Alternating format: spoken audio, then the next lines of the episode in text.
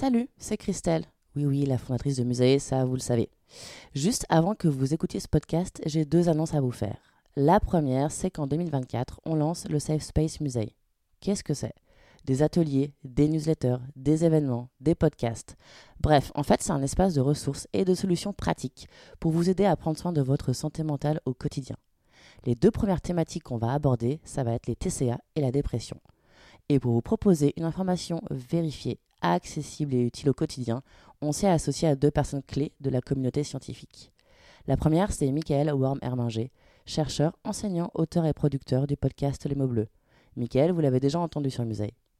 Et la seconde personne, c'est le docteur Astrid Chevance, psychiatre, docteur en santé publique et porteuse du projet de recherche Compare Dépression.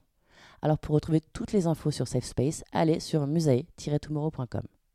Et hop, attendez, la deuxième nouvelle, c'est que pour aller plus loin dans notre engagement en faveur de la santé mentale, on a décidé de soutenir la recherche scientifique publique sur la dépression.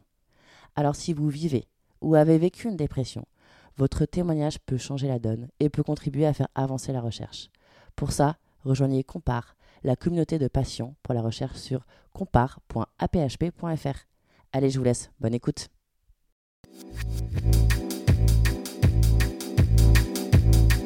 Salut, c'est Christelle, la fondatrice de Musae.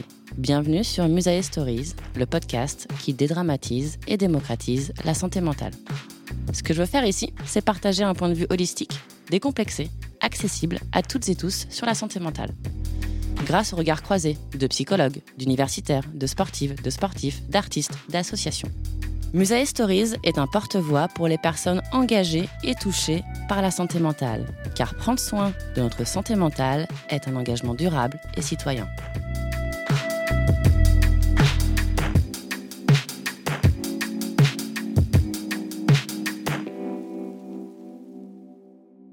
Aujourd'hui, on parle de santé mentale avec Banlieue School qui a monté un projet euh, top pour euh, en fait accompagner euh, les jeunes dans leur éducation en reprenant des leviers sur voilà la psychologie, le bien-être mental et pour montrer comment ça peut peut être profitable en fait à toutes à toutes et tous. Bonjour Mena. Bonjour. L'idée, c'est de montrer que la santé mentale est partout, que même si elle est moins palpable et visible que la santé physique, euh, on peut s'en occuper euh, et qu'en plus, il y a vraiment un besoin criant parce que ce que je disais en, intro, voilà, c'est que c'est un sujet que la plupart des jeunes voudraient euh, aborder euh, de manière euh, safe mmh. et en même temps à l'aise, et qu'en fait, bah, seulement 7% se sentent à l'aise pour pour l'aborder. Donc il y a vraiment des choses à changer dans l'approche au niveau de la psychologie et au niveau du, du discours pour en parler. Euh, et heureusement que voilà, il y a certains porte-parole, certains artistes qui prennent la parole dessus pour pour montrer qu'en fait pour normaliser euh, le sujet et, euh, et lever euh, lever les tabous.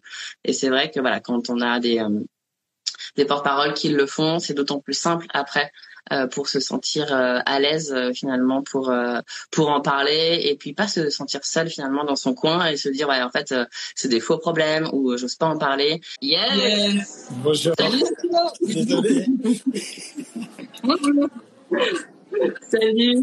Bienvenue. Merci. Aujourd'hui, on accueille Banlieue School et je laisse Mona et, Sadio euh, présenter Banlieue School. Comment, en fait, euh, est-ce que vous pouvez nous dire en, quelques mots, c'est quoi le projet Banlieue School et pourquoi vous avez été euh, motivé pour lancer ce, type de projet? Bien sûr. déjà, bonjour à tous. donc moi, c'est Mona, je suis professeure de formation et on a créé avec Sadio et Abdelali El Badawi Banlieue School, qui crée et qui co-crée des programmes éducatifs dont l'objectif vraiment c'est euh, d'agir pour l'égalité des chances. Euh, on a lancé euh, dans un premier temps un grand programme de mentorat de Covid qui permettait justement à des lycéens de bénéficier d'un accompagnement personnalisé et on mettait en relation les élèves avec des mentors en fonction de leurs problématiques. Ça pouvait être une recherche d'emploi ou bien simplement peut-être avoir un peu d'aide sur Parcoursup ou même du soutien scolaire et puis surtout leur permettre euh, de garder la motivation euh, en ces temps euh, compliqué. On a également euh, lancé euh, deux programmes phares. Donc euh, un premier programme justement qui vise à accompagner les jeunes filles à aller en sciences, donc à les soutenir. Et puis un deuxième programme qui est inédit et tout nouveau. C'est celui du coup d'accompagner des porteurs de projets, que ce soit dans le milieu associatif ou dans le milieu entrepreneurial, à justement concrétiser leurs projets et puis L'objectif, c'est de pouvoir partir avec eux à la Silicon Valley, qu'ils puissent justement pitcher leurs ah. projets et pourquoi pas rencontrer également des investisseurs pour lever le Et puis le dernier part de Banlieue School, c'est surtout la formation. Avec Sadio, on a mis au point une formation euh, qui mêle les neuroéducations et les compétences psychosociales. Euh, Justement, à former un petit peu les acteurs éducatifs ou même les enseignants au sein des, des lycées et même des collèges maintenant. Ok. Juste, c'est quoi la neuroéducation? Enfin, ou la neuroscience? Pour, euh, pour celles et ceux qui connaissent pas Bien sûr. Alors, les neurosciences, c'est vraiment la science du cerveau. Et euh, on s'intéresse du coup aux nouvelles découvertes du cerveau pour améliorer l'enseignement. C'est ce qui fait euh, du coup la, neuroéducation, où on, étudie d'ailleurs aussi la psychologie. Donc c'est vraiment le mélange de ces disciplines qui nous amène à améliorer notre notre qualité d'enseignement. Ok, d'accord. Et, euh, et qu'est-ce qui vous a motivé, d'un point de vue euh, plus perso, plus émotionnel, du coup, qu'est-ce qui vous a motivé à, à monter euh, Banlieue School? Je ne sais pas si Sadio veut, veut répondre. bah, déjà, moi, je veux, je, veux, me présenter rapidement. Donc, euh, alors moi, c'est Sadio. Euh, de formation, je suis spécialisé dans toutes les questions de précarisation et de prévention des conduites à risque. J'interviens souvent pour euh, tout ce qui concerne euh, la psychosociologie. Donc, euh, on parle de compétences psychosociales. Et donc, souvent, le travail que, que, que, je, que je fais avec les personnes que j'accompagne, c'est que dans les questions de santé mentale, euh, il y a des logiques en fait qui, qui, qui, sont qui sont liées à des logiques sociales en fait, et qu'à un moment donné, on peut pas faire l'impasse de des situations sociales avec des comportements justement qui sont influencés parfois par l'environnement ou euh, qui sont des réponses ou bien des revendications face aux difficultés qu'on rencontre face à cet environnement. Donc vraiment, euh, à la base, c'est ça un peu ma spécialité. Donc je, je, pratique depuis plus de 15 ans, donc auprès de collectivités territoriales, euh, auprès d'établissements scolaires et aujourd'hui auprès du tribunal euh, pour mineurs. Donc voilà. Génial. Et, et toi, Sadio, euh, du coup, j'imagine que ce, parcours-là euh, où tu voilà avais déjà une expertise et euh, pas mal d'expérience dans la santé mentale de manière euh, générale. Qu'est-ce qui t'a donné envie toi de mixer ça avec l'éducation et avec du coup le programme qui est Banlieue School? Ben, en fait l'éducation en fait c'est une arme, c'est une, belle arme pour pouvoir arriver à ses aspirations. Parce que l'éducation ça concerne notamment les élèves et euh, quand on entend élèves, donc l'objectif c'est de les élever et de les relever et de les révéler en même temps.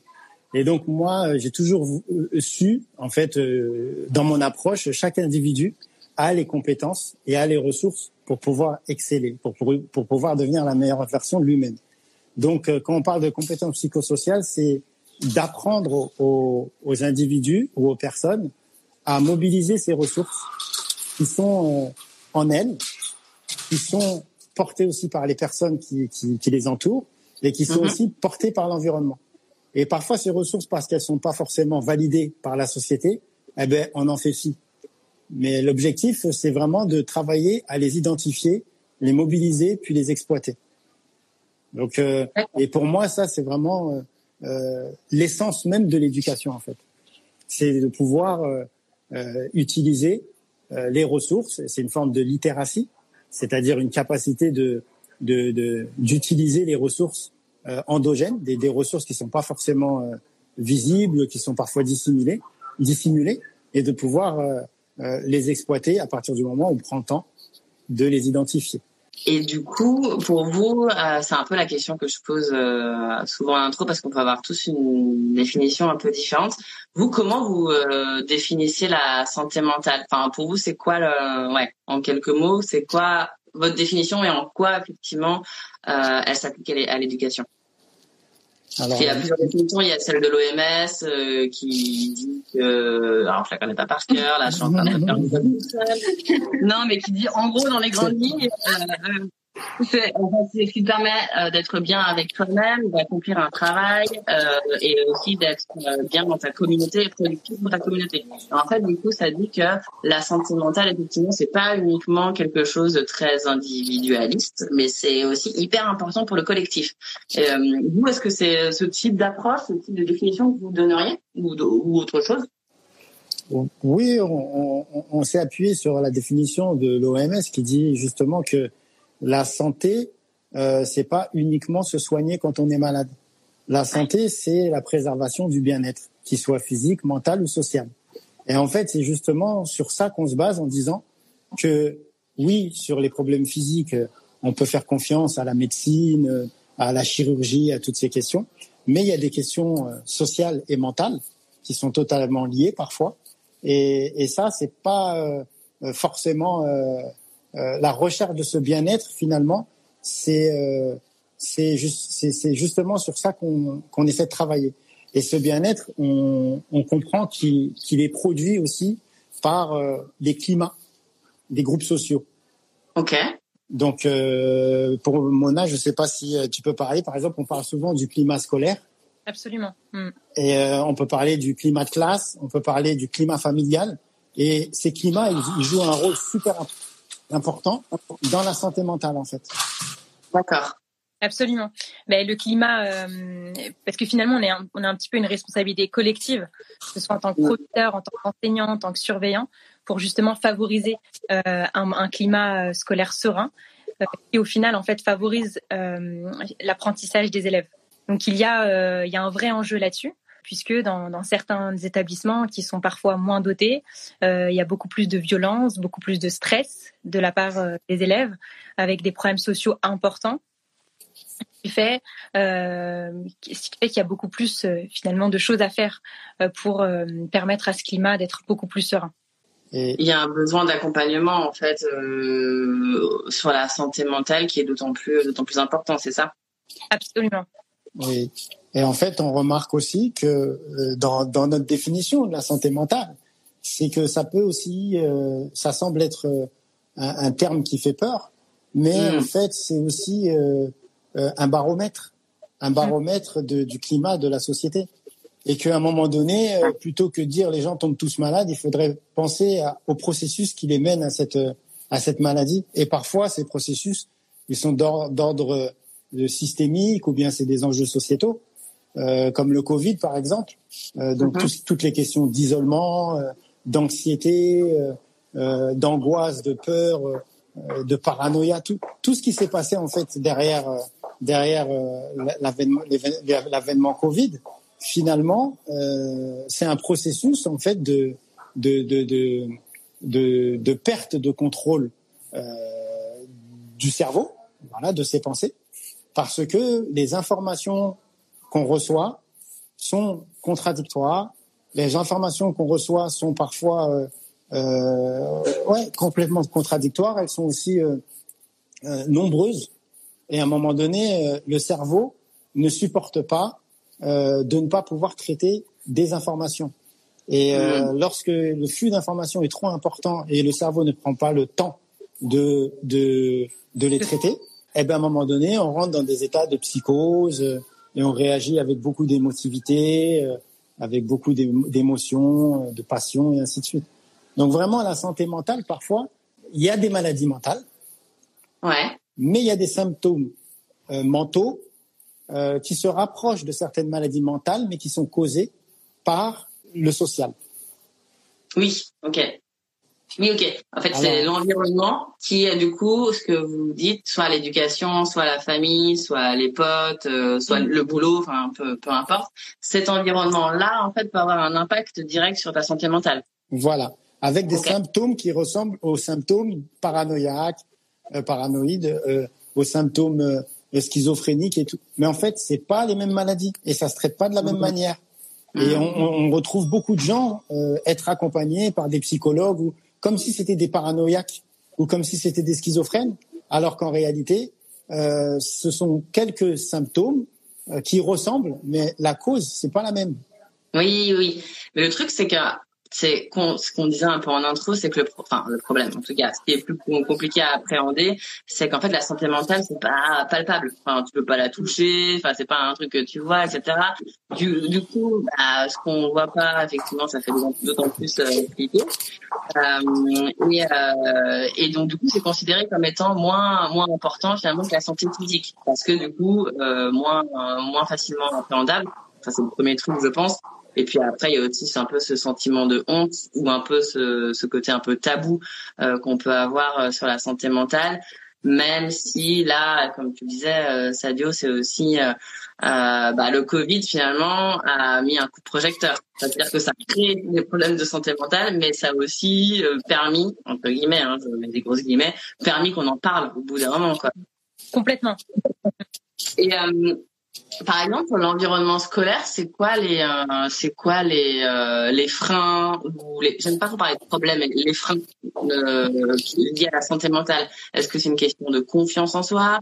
Est-ce que c'est une question de euh, de reconnaissance? Enfin, c'est quoi les différents leviers qui font qu'en fait, on, ça permet pas euh, aux jeunes de, de s'épanouir comme ils le souhaiteraient?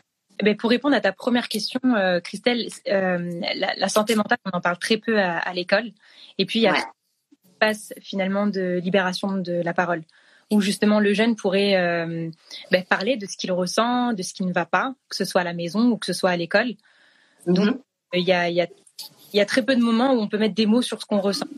Et euh, ben à côté de ça, quand on a des, quand il y a des, euh, quand on est dans des environnements où il y a des problématiques sociales qui sont très importantes et qui génèrent un stress important, ben finalement, euh, de fil en aiguille, on va avoir des effets très négatifs, que ce soit sur la mémorisation, sur l'apprentissage ou même sur, je dirais, sur le fait de continuer à l'école.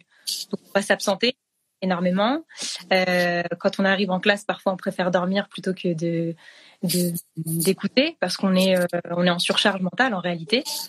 Mm. Il y a plusieurs choses comme ça qui font qu'on arrive à euh, à une situation où on n'arrive plus du tout à la gérer. Et puis, les, les, en réalité, les, le personnel enseignant ou même éducatif est très peu formé sur ce point-là. Et, et, je pense que Sadio en parlera parce que euh, ben, Sadio était intervenu euh, au sein et c'est on a pu appréhender euh, ces, ces, ensembles et puis aussi mieux comprendre nos élèves euh, et mieux les accompagner. On, ça a coupé Mona, on n'a pas entendu, mais du coup, Salut, tu vas pouvoir en dire sur, sur quoi tu es intervenu euh, spécifiquement? Bah, En fait, euh, tout à l'heure, on parlait de climat. Ouais. Et euh, il faut savoir que ce qu'on entend par climat, c'est des éléments qui vont fabriquer une structure communicative. Ça veut dire qu'à un moment donné, euh, chaque structure est euh, visible. Il y a des murs, euh, il y a l'établissement scolaire. Mais quelle est la structure communicative à l'intérieur de cet établissement scolaire? Et c'est ce qui va lier les êtres humains entre eux dans cette structure. Et c'est de là que tout part en fait. Parce que on, peut dire souvent oui, l'établissement scolaire ça va pas ou le jeune ça va pas, l'élève respecte pas l'enseignant et ainsi de suite. Mais quand on se rend compte que euh, on prend les éléments. En fait, les éléments, on va dire, il y a sept, sept catégories d'éléments importants à prendre en considération. Il y a tout ce qui concerne le climat identitaire, très très important. Un élève, est-ce que c'est qu'un élève ou est-ce que euh, c'est un être humain à part entière et que en dehors de l'école, il a aussi une vie, il a aussi euh, des voilà, il a aussi des choses. Est-ce que l'élève parle en disant je suis est-ce qu'on cherche à l'adapter? Est-ce qu'il est objet à l'école ou est-ce qu'il est sujet de son apprentissage? Donc ça, c'est très important, la question euh, identitaire. Ensuite, il y a une question qui est d'ordre norme, normative. Okay. Ça, ça, veut dire qu'il y a des règles aussi. Est-ce que les règles elles sont en cohérence ou bien elles sont harmonieuses à l'intérieur de l'établissement scolaire euh, pour obtenir le but recherché qui est un climat scolaire serein? Lorsqu'on arrive à un moment donné dans l'établissement scolaire et qu'on se rend compte que à l'accueil, à la grille, on n'entend pas, il n'y a pas de bonjour, il n'y a pas de merci, euh, il n'y a pas de s'il vous plaît, et que on, on a l'impression que chaque élève s'appelle soit carnet ou capuche, à un moment ouais. donné, on se pose des vraies questions sur déjà ce point de départ qui est super important. Ensuite, il y a toutes les questions de de, de positionnement. Ça veut dire qu'à l'intérieur de l'établissement scolaire, il y a les enseignants qui euh, souhaitent une reconnaissance professionnelle, mais il y a aussi les élèves dans ce dans ce combat des enseignants à avoir leur reconnaissance professionnelle. Comment, euh, quelle posture ils peuvent avoir en direction d'élèves justement qui eux sont en fragilité parce qu'ils sont des ce sont des adolescents et qui ont besoin justement de personnes sécures et d'adultes sécures. Donc qu'est-ce qui se passe à ce moment-là lorsque on ne sait plus si on peut se confier à l'enseignant ou pas, ou est-ce que je peux lui poser des questions sur ma curiosité, euh, sur, sur les éléments? Voilà. Donc ça, c'est une autre question. Et puis après, il y a la question relationnelle. Dans la question relationnelle, c'est est-ce que aujourd'hui, euh, un élève qui vient dans un établissement scolaire, il recherche à se lier à une discipline ou à se lier à un être humain? Et en fait, ce qui se passe aujourd'hui dans, dans le schéma didactique, c'est que les enseignants sont complètement confondus avec leur discipline. Et à un moment donné, l'élève fait face à une discipline. Donc s'il n'aime pas la discipline, il jette l'enseignant en même temps. Alors que l'enseignant, il a un rôle aussi de formateur derrière. Et de formateur, de transmission de passion, de vocation. Et donc il y a, y a cette question-là. Après, il y a toute la question de la temporalité. Ça veut dire chaque individu a une perception de la situation et une perception sur certains comportements et certains mots par rapport à ce qu'il a vécu dans sa, dans sa vie. Donc parfois c'est des traumatismes, parfois c'est peut-être idyllique, mais il faut prendre aussi en considération. Après, il y a toute la question du spatial. Ça veut dire que euh, toutes, les, toutes les questions de, de, du spatial, c'est de regarder la mobilité euh, qu'il y a à l'intérieur de l'établissement scolaire, à l'intérieur de la ville, du quartier, de ces jeunes. Parce qu'on a des jeunes parfois qui sont pas sortis de leur ville. Et tout mm. ça, c'est des, choses en fait qui vont retirer la confiance en soi, qui vont créer des comportements qui sont inappropriés euh, par rapport à ce que demande l'école.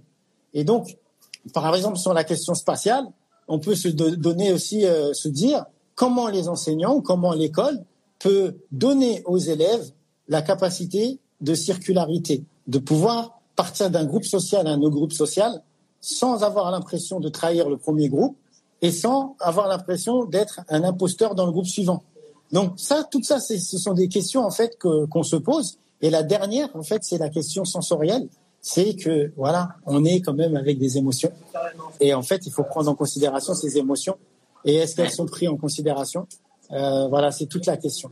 Donc pour dire, euh, pour finir euh, rapidement, c'est ce qu'on regarde un petit peu dans chaque groupe lorsqu'on intervient, et puis on essaie de jouer sur les éléments pour mettre en place des programmes adaptés et des programmes du changement.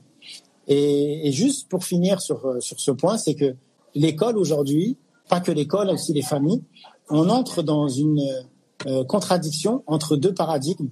Celui euh, du paradigme existentiel, c'est-à-dire on demande aux élèves d'être des bons citoyens, d'être solidaires, euh, de penser à son prochain, d'être curieux et ainsi de suite. Et de l'autre côté, il y a le paradigme industriel où on cherche à adapter les, les, les élèves à un monde euh, plutôt euh, tais-toi, euh, tu suis, et tu voilà. Et ça aussi, c'est très violent. Donc voilà. Après. Euh... Ouais, mais c'est il y a, y a quelqu'un dans dans le live là, enfin dans le chat pardon, qui dit finalement les êtres humains quels qu'ils soient, c'est comme c'est comme les plantes, c'est-à-dire que si on n'est pas dans le bon environnement avec la bonne eau, la bonne lumière, euh, le bon effectivement euh, enfin atmosphère et autres autres plans que tu as à côté ben, en fait là c'est exactement ce que tu viens de dire. Ça c'est effectivement tous ces tous ces, ces sept piliers s'ils sont pas pris en compte d'un point de vue sensoriel émotionnel identitaire de la reconnaissance euh, bah, finalement tu passes à côté des gens et à côté de leur potentiel et tu leur permets pas de, de s'exprimer et, et, et juste pour rebondir est-ce que quand une plante fane on dit que la plante a un problème? Ah non c'est ça. Et, euh, et, on devrait avoir la même approche avec euh, avec les élèves. Si un élève ne donne pas de fruits, c'est parce qu'il n'est pas sur le bon terreau et pas sur le bon environnement. Ouais. Ça, je sens que cette punchline, je vais la garder. non, non, mais c'est mais, mais c'est vrai que c'est la vie. On, dit pas quand une plante qu'elle fan, on dit bah qu'on l'a mal arrosée. On ne met pas la faute sur elle, c'est clair. Et par contre, ouais, sur, euh, sur effectivement, euh, ça, les, les, sur les êtres humains, euh, on a plus de mal. C'est fou quand même. Et, mais quand, on s'était vu aussi euh, il y a quelques semaines, euh, vous m'aviez parlé d'un d'un sentiment qu'on appelle la dissonance cognitive, c'est-à-dire qu'il y a un écart alors je sais pas si j'ai bien entendu, euh, mais je vous laisserai le. Il y a un écart entre la façon dont tu te perçois, dont tu te ressens, et euh, la façon effectivement euh, dont l'environnement te perçoit et la façon d'agir. C'est ça? Enfin, et, et, ça, ça c'est un gros enjeu aussi d'un point de vue de système éducatif. Exactement. Euh, donc la dissonance cognitive. Donc on entend dissonance à l'intérieur. Donc euh, ça veut dire quelque chose qui n'est pas euh, cohérent, consonant, euh, qui converge pas, justement qui diverge, euh, qui est plus lié au, au, diffus et pas au, au, focus. Donc à un moment donné, donc toutes les questions de concentration et tout. Donc la dissonance cognitive, c'est les principes, les valeurs qu'on a qui rentrent en conflit avec nos comportements de tous les jours. Surtout lorsqu'on est obligé de faire des choses qu'on souhaite pas forcément faire. Donc, il va y avoir un, un sentiment d'inconfort euh, à l'intérieur de, de, de, des personnes. Plus euh, le sentiment, plus la dissonance est, est importante, plus l'inconfort est important. L'inconfort, en fait, c'est ça qui va justement fabriquer ou bien qui va influencer, qui va faire engendrer en fait les émotions qui vont être un blocage aux apprentissages. Donc, euh, dans ces émotions, il y a la colère, la frustration, l'anxiété, voilà, toutes ces émotions qui vont naître, la tristesse, euh, le mhm. dégoût. Euh, je fais quelque chose que j'ai pas envie, donc le dégoût. Et toutes ces choses-là, finalement, ça, ça crée des, des blocages cognitifs. Et euh, nous, on essaie de se battre à trouver des solutions, comment faire pour euh, réussir à apprendre malgré qu'on soit dans un environnement mauvais. Moi, je, nous, on pense que non. En fait, euh, on peut pas, on peut pas faire pousser les les plantes en, en attendant des racines qu'elles sortent par en haut et des fruits qui sortent par en bas en fait. Donc à un moment donné, il y a des choses, ça fait partie de la règle. Il faut respecter le cerveau. Le cerveau, il a un fonctionnement. Euh, on peut pas lui demander tout et n'importe quoi. Et à un moment donné, euh, à plus forte raison, lorsque euh, l'élève est adolescent, ça veut dire qu'il est en pleine transformation physiologique. Euh, il est en plein, pleine remise en question. Il est en train de changer. Il sait plus qui il est. Et à ce moment-là, on va lui imposer euh, des choses et même les choix d'orientation à cet âge-là. Voilà, toutes ces choses-là, je trouve que que que justement la dissonance cognitive, euh, pour moi, après pour moi, c'est une cause de de décrochage scolaire. Mm. C'est une cause de décrochage scolaire, mais c'est une protection des individus. Ça veut dire que ils choisissent le fait de ne plus réussir à l'école pour pouvoir se protéger. Donc, pour diminuer une dissonance cognitive, il faut soit changer son comportement ou soit revoir ses principes. Donc, mmh. lorsque l'élève aujourd'hui, euh, euh, ou bien une personne, hein, ça peut être même au travail, elle est dans une grosse dissonance cognitive, elle va changer de comportement. Je vous donne un exemple, il y a des personnes aujourd'hui euh, qui prennent des décisions sans état d'âme. Parce que s'ils mettent un peu d'émotion à l'intérieur, eh ben, ils pourront pas euh, dormir tranquille. Ouais. Donc leur seul objectif, c'est de retirer l'émotion et d'agir comme un robot pour justement euh, réduire cette dissonance cognitive. Et ça marche, ça fonctionne chez les enseignants, chez les élèves, chez les parents et ainsi de suite. Mmh. Mais c'est vrai que dans, dans le système euh, scolaire, euh, et il y a plusieurs commentaires hein, dans, dans, le chat à, ce sujet, il y a apparemment un peu tout à revoir. En tout cas, Hippolyte nous, nous livre ça. En tout cas, moi, j'ai jamais entendu parler d'émotion à l'école. Hein. Non, moi non plus. Ouais, enfin, ouais, ouais, jamais. Ouais, c'est, enfin, je sais pas, enfin, Mona, je sais pas si c'est, euh, si toi de ton expérience, mais ouais, j'ai pas l'impression que ce soit euh, trop dans le vocabulaire, quoi. c'est vrai qu'en tant qu'élève, déjà, j'en ai jamais entendu parler, et là, euh, en étant de l'autre côté, on n'en parle pas. Mais comme je le disais tout à l'heure, en fait, c'est, c'est parce qu'on n'est pas du tout formé là-dessus et on en parle très peu au cours de nos formations. Donc, donc, on va difficilement pouvoir en parler avec nos élèves. Pourtant, c'est essentiel, surtout, je dirais, euh, dans les réseaux d'éducation prioritaire où euh, il y a des, des, des, problématiques en fait qui, euh, qui, sont que si on n'en parle pas en fait on fait que remplir l'air et à un moment euh, ça explose on a beaucoup plus de violence de rapports de force qui vont complexifier la, la profession d'enseignant sur dans ces zones là et euh, vous, dans votre euh, approche au quotidien sur les programmes, euh, du coup, c'est le fait de mettre notamment, enfin entre autres pas que, mais notamment la neuroscience qui permet de changer de, bah, de grille de lecture, en fait, c'est ça? Absolument. Ben, ce que disait tout à l'heure Sadio. c'est que ben, on s'appuie en fait sur sur la connaissance du cerveau et même sur les nouvelles découvertes. Et à partir de, de, de ces constats-là, on va établir des programmes. Mais on va pas se dire alors on va leur leur apprendre ça et ça et ça et ça et on va faire ça et on va faire sans respecter finalement euh, le, le, fonctionnement cognitif. Donc il y a une mmh. de cela dans nos programmes euh, pour que finalement ça fonctionne.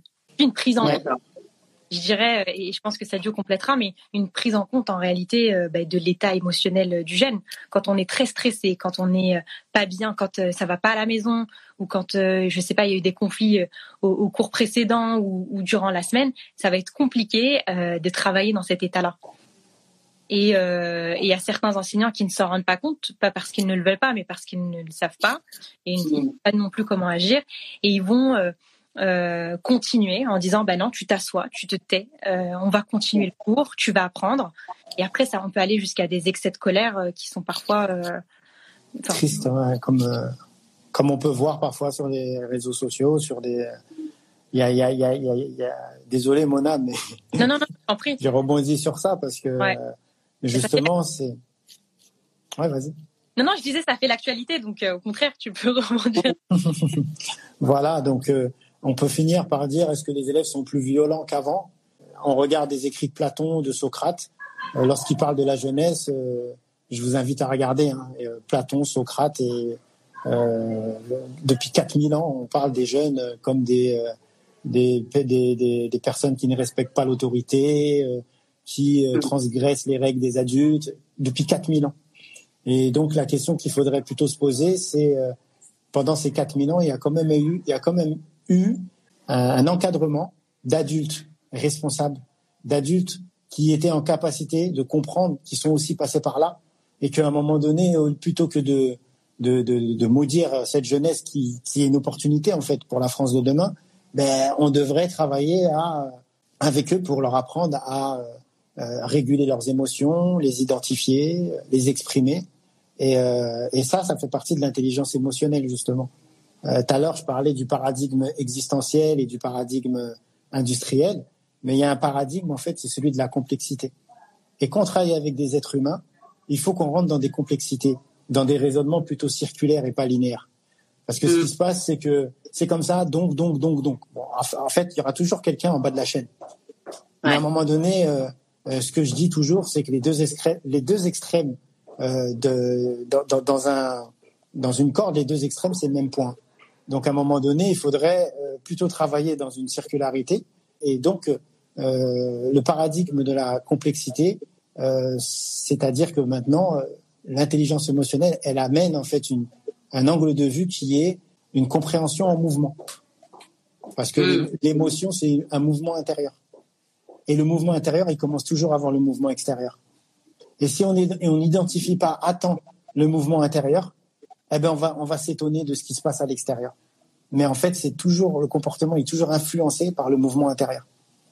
Donc vraiment, c'est une compréhension en mouvement et euh, d'être plutôt à l'écoute de de, de ces euh, bah, de ces euh, cette tonicité intérieure plutôt que d'attendre qu'il y ait un acte et puis de juger l'acte mais ouais, c'est effectivement, il y en a qui disent dans le chat, ça permet de se confronter aussi et de développer de l'empathie aussi mm-hmm. pour euh, pour l'autre. Et alors je sais qu'on entend beaucoup ce mot et que mm-hmm. parfois ça peut être galvaudé empathie bienveillance.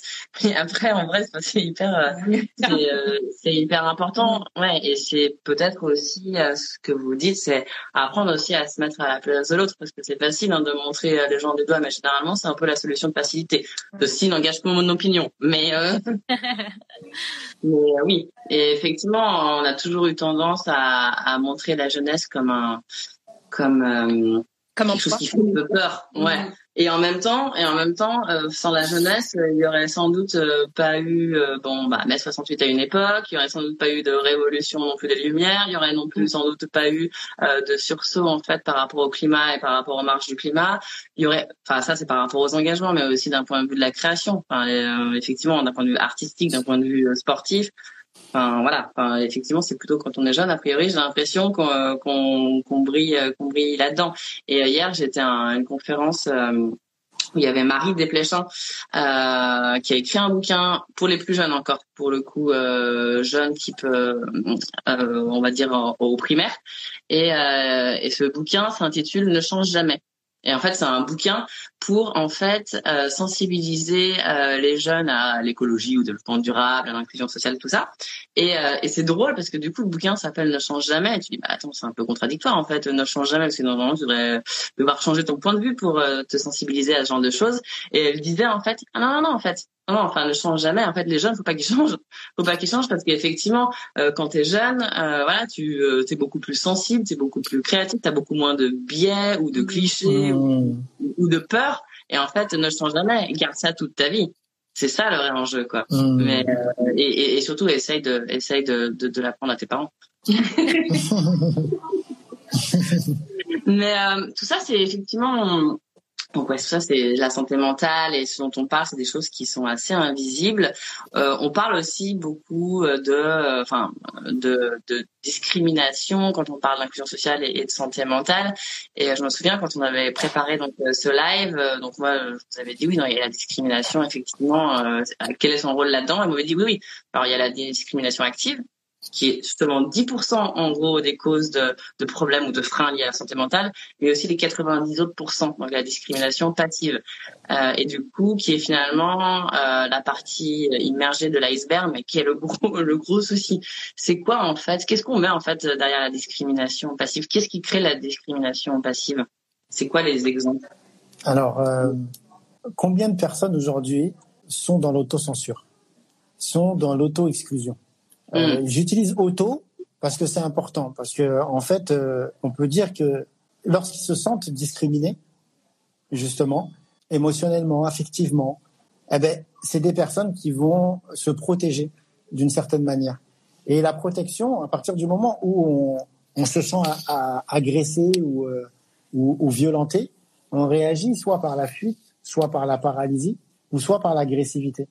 Et quand on regarde aujourd'hui, euh, un comportement agressif ou un comportement où euh, un jeune ne veut plus rien faire ou, un jeune ou un adulte, hein, on n'arrive pas, on n'arrive pas à comprendre qu'à un moment donné, il répond à quelque chose.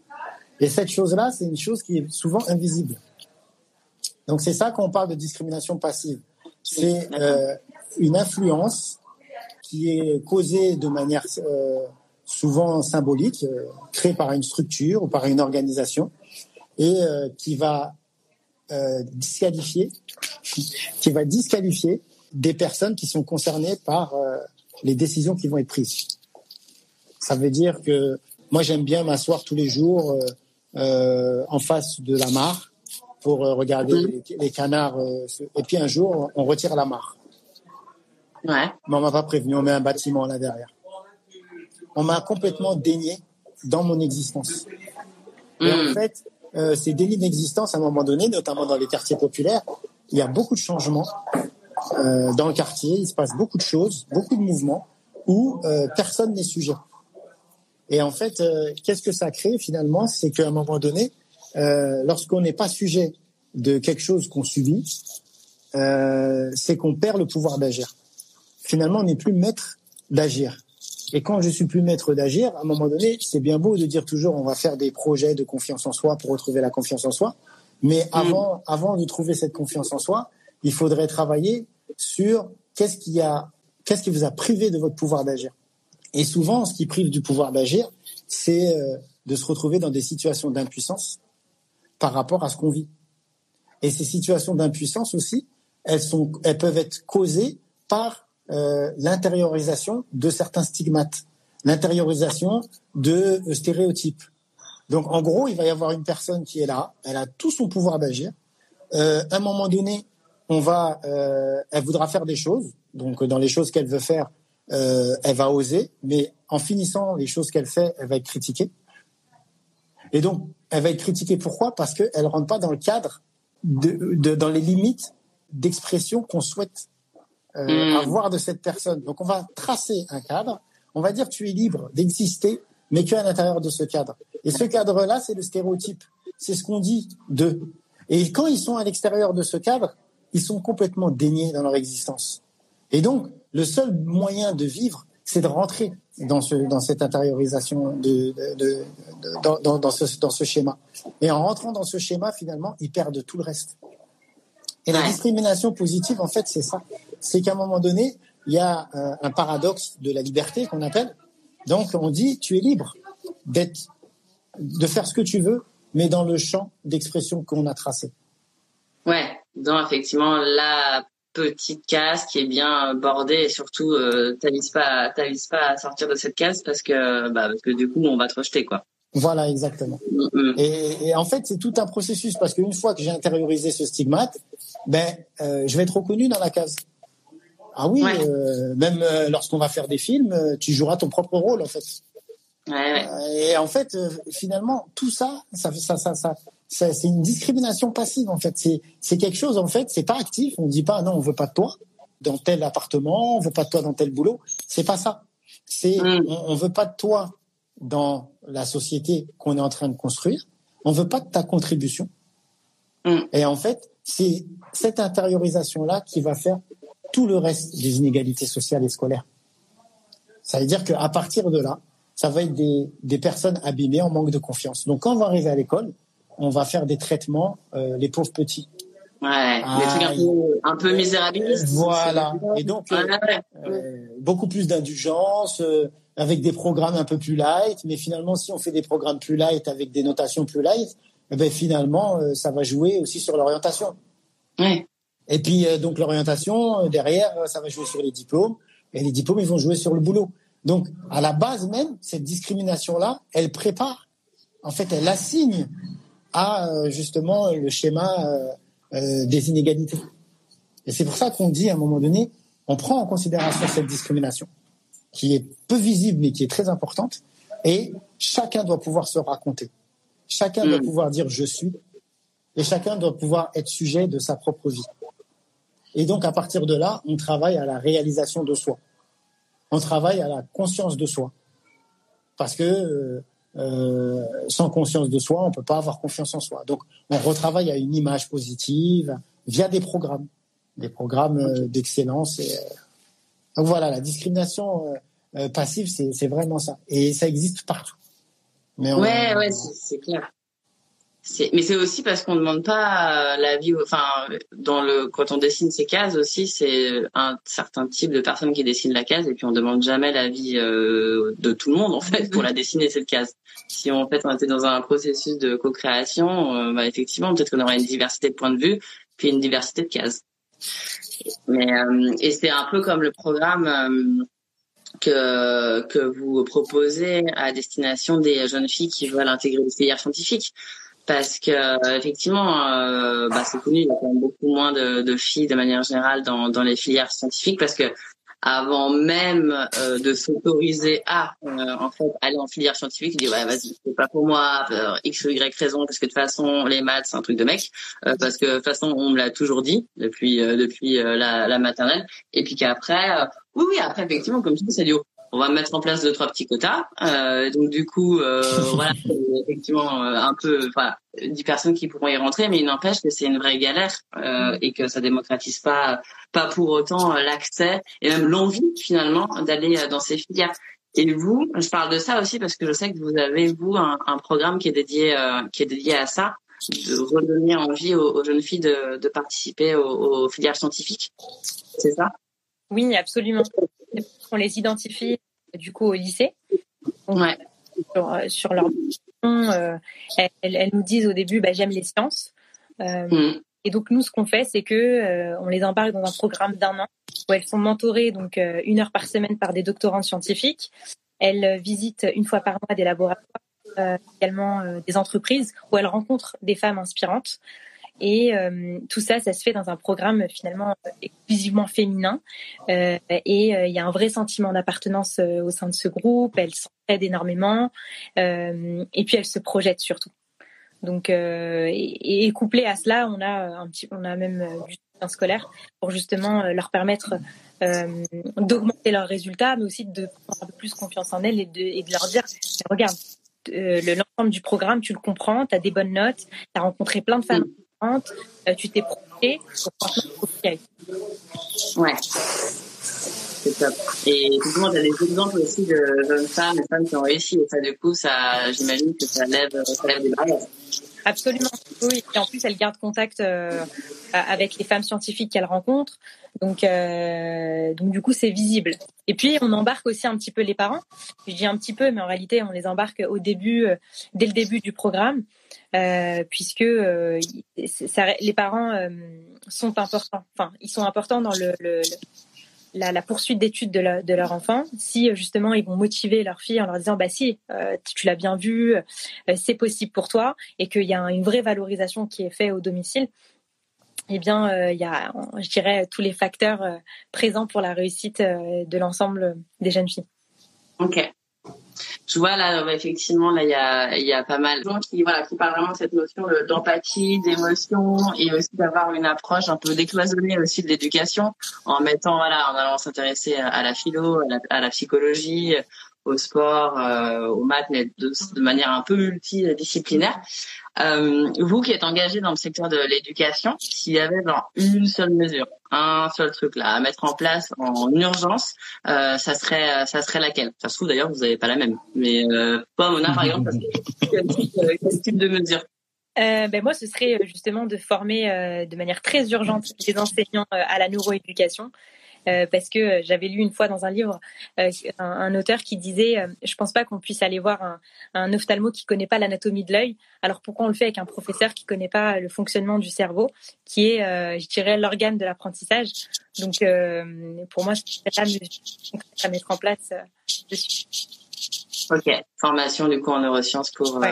pour pour les professionnels de l'éducation scolaire. Ouais. Et, et toi, Sadio? Eh ben moi, je, je, rajouterais, c'est pour ça qu'on travaille ensemble avec ouais. c'est de créer un alignement justement, un alignement pour euh, pour avoir des personnes intègres. Ça veut dire qu'on passerait par exemple par, euh, c'est même pas un exemple en fait. Hein. Euh, c'est bien de apprendre à résoudre des problèmes, mais c'est encore mieux de savoir prendre des décisions. Ça veut dire que les choses fonctionnent par couple dans le cerveau. C'est important d'avoir une pensée critique, mais c'est aussi très important d'avoir une pensée créatrice. C'est important de savoir communiquer, mais c'est encore, c'est très, encore plus important d'être habile dans les relations avec les autres. C'est important d'avoir conscience de soi, mais c'est aussi important de être empathique, d'avoir de l'empathie. Et c'est aussi important de, régler, de, de gérer son stress, en même temps qu'il est aussi important de réguler ses émotions. Et en fait, c'est des choses, c'est des compétences psychosociales justement, euh, qui euh, permettent justement euh, de s'aligner avec un petit peu tout ce qu'on fait. Je ne résous pas que des problèmes, il faut aussi que j'apprenne mmh. à prendre des décisions et ainsi de suite. J'ai une pensée critique, mais aussi créatrice. Donc je critique et je propose, et ainsi de suite. Mmh. Et donc tout ça, en fait, c'est un gros travail que qu'on est en train de mettre en place, en respectant bien sûr les fonctionnements naturels du cerveau. Super. Ouais, en fait, c'est euh, de qu'il y un dialogue finalement permanent entre toi, ta façon de ressentir, de créer les choses, et aussi euh, la façon dont ça s'inscrit dans un groupe, dans un collectif. Euh, euh, ouais, enfin, ouais, comme tu dis, en fait, euh, Sadio, j'arrivais pas arriver en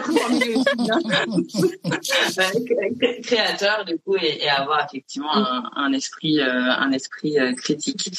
Euh, je vois que que le temps que le temps file. En tout cas, vous avez des gros effectivement big up dans le dans le chat, notamment sur sur l'approche effectivement euh, très pertinente euh, d'intégrer voilà la discrimination aussi aussi euh, passive et celle active. si Banlieue School du coup ça a été créé, je sais pas si on l'a dit au tout début du live, ça a été créé, je crois pas. Ça a été créé quand et et s'il y a un projet que vous avez envie de mettre en avant, ça serait lequel? Alors ça a été créé il y a un an et demi. ouais. Et je sais pas si ça peut rebondir. Non, oui. Et donc, du coup, bah, le projet qu'on souhaite euh, mettre en avant, c'est le programme qu'on a appelé le, le, programme YEP, donc Young Entrepreneur. Ouais. Et du coup, qui a vocation à accompagner des porteurs de projets.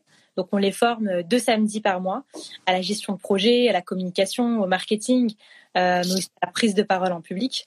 Et donc, euh, à l'issue de ces quatre mois d'accompagnement, euh, ils partent à la Silicon Valley présenter leurs projets, aussi euh, découvrir l'écosystème, rencontrer des investisseurs euh, sur place. Donc là, on a des jeunes, on a 20 jeunes qui ont entre 12 et 18 ans. et qui du coup des idées. Euh, et ce programme, Il y a, il y a- il y a un Désolé. programme, on les aide justement à concrétiser. Du coup, on va attendre qu'il passe. Désolé. Du coup, ouais, Mona, c'est- on- on n'a pas tout à fait entendu la fin parce qu'on entend effectivement que vous allez sortir, que vous allez, ouais, Oui. et que vous aviez combien de combien de jeunes pour Alors, le on a moment euh, 20 jeunes qui ont entre 12 et 18 ans, Ouais. du coup ont une idée euh, de création d'entreprise et deux d'entre eux euh, d'association. Euh, L'objectif de ce programme, c'est justement de les amener à concrétiser cette idée et de leur permettre de changer le monde de demain. Génial, trop bien. Incroyable. Ouais. Ouais, vraiment. J'ai envie de postuler. c'est trop âgé, mais j'ai envie d'y aller. Et, euh, et toi, Sadio Ben, le même Un projet en particulier ou tu es raccord avec euh, Mona Non, ben moi je suis en 100% accord avec euh, avec le programme IEP parce qu'en fait on voit euh, dans ce programme on voit un processus quand même de émancipation. Mm. Ouais. Et euh, c'est la chose la plus importante en fait. Lorsqu'on a une graine, euh, à un moment donné, euh, comment on va offrir euh, toutes les ressources, les compétences, entretenir la motivation qui va permettre à un moment d'a- d'arriver au changement. Donc on, on essaie vraiment avec ces programmes de proposer un, d'opérer un changement rapide et, à- et sur le long terme en fait.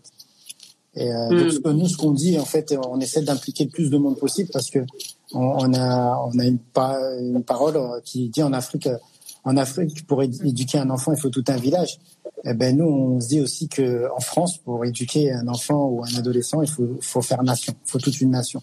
Et à un moment donné euh, on est dans justement ben, toutes les personnes qui souhaitent aussi venir donner de la force, du soutien. euh, voilà, on est, euh, on n'hésite pas. On est, on, nous, on- on est vraiment dans la création de programmes adaptés. Et moi, je voilà, donc je pense vraiment que c'est de se dire à chaque fois, à chaque fois en fait, euh, lorsqu'on rencontre une problématique, une situation, euh, qu'elle soit d'influence ou d'incompréhension, il faut toujours se dire à un moment donné que la nuit et le jour, ce sont deux opposés qui fonctionnent très bien grâce au crépuscule et à l'aube. Et donc nous, on se dit qu'il faudrait toujours proposer euh, des transitions douces en, pour éviter les ruptures justement qui, qui peuvent faire violence sur, euh, sur les individus. Et mettre du coup des gens de côté, effectivement, quoi. Exactement. Pas à, à s'adapter euh, à des ruptures aussi, aussi violentes. Et euh, du coup, on vous trouve où euh, géographiquement? Comment ça se passe si on veut euh, participer à un programme Banlieue School que- Où est-ce qu'on vous trouve? Déjà, on, les trou- on nous trouve sur Internet. C'est déjà un très bon point. on est sur Instagram, on est sur LinkedIn, sur Facebook, et puis on a un local euh, à Livry-Gargan dans le 93 qui est proche d'Aulnay-sous-Bois. Euh, et puis euh, voilà, l'objectif aussi, c'est d'ouvrir du coup des tiers lieux un peu partout en France euh, pour développer ces programmes. Donc pour postuler euh, au sein de nos programmes, ça va se faire euh, dès le mois de février pour le programme euh, des jeunes entrepreneurs, puisque la promo 1 se termine au mois de février. Et euh, pour le programme scientifique, ça va être dans, quelques mois, euh, également d'ailleurs au mois de janvier. Ok. Et oui, effectivement, sur Internet, nous, on va du coup apporter de la force comme on peut. Donc, nous, c'est plus sur la partie, effectivement, communication. Ce qu'on disait en, intro avec avec Mona et avec Jade, Sadio, voilà, ce live, effectivement, le but, c'était de, de faire connaître euh, dans les schools et puis aussi d'expliquer en quoi la santé mentale peut être un, un moteur, euh, on, on la prend en compte dans, dans l'éducation et que c'est, j'espère, euh, le début d'une longue euh, série de contenus. En tout cas, merci, merci à vous d'avoir euh, été là, Mona, Sadio. Vraiment, merci beaucoup à vous deux. C'était hyper intéressant. Je suis hyper contente. de- Merci. Été là. Voilà. Merci beaucoup, merci à tous, Au revoir. à bientôt, Au revoir. ciao. Retrouvez-nous sur Instagram, at Tomorrow. Si vous ressentez un mal-être psychologique, je vous recommande d'en parler avec un professionnel de la santé mentale. À très vite!